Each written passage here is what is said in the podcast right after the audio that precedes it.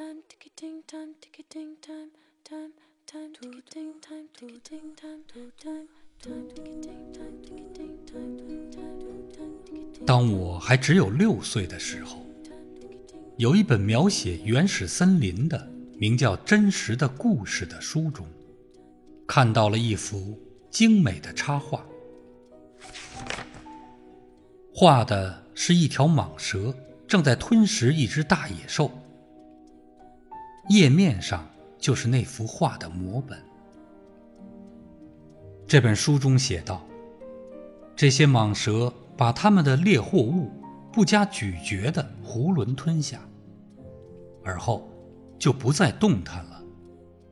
它们就在长长的六个月的睡眠中消化这些食物。当时，我对丛林中的奇遇想得很多，于是。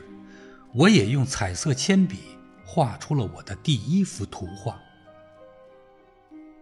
我的第一号作品，它是这样的。我把我的这幅杰作拿给大人看。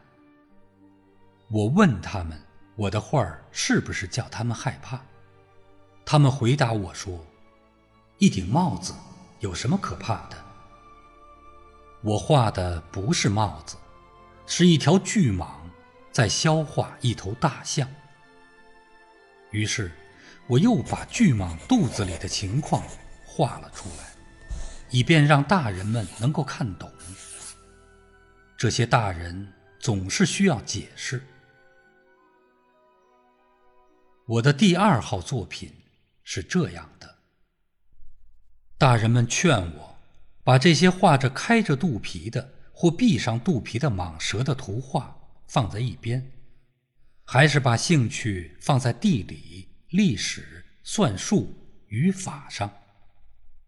就这样，在六岁的那一年，我就放弃了当画家这一美好的职业。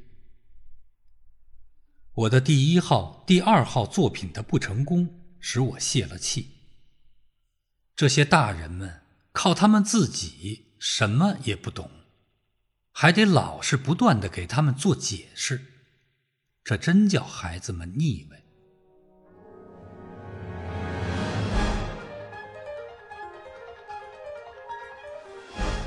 后来，我只好选择了另外一个职业。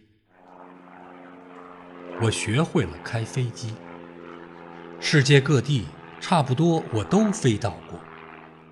的确。地理学帮了我很大的忙。我一眼就能分辨出中国和亚利桑那。要是夜里迷失了航向，这是很有用的。这样，在我的生活中，我跟许多严肃的人有过很多的接触。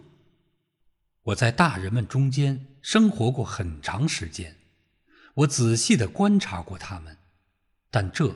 并没有使我对他们的看法有多大的改变。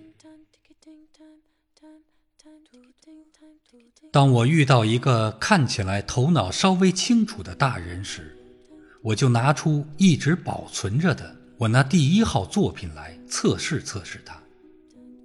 我想知道他是否真的有理解能力。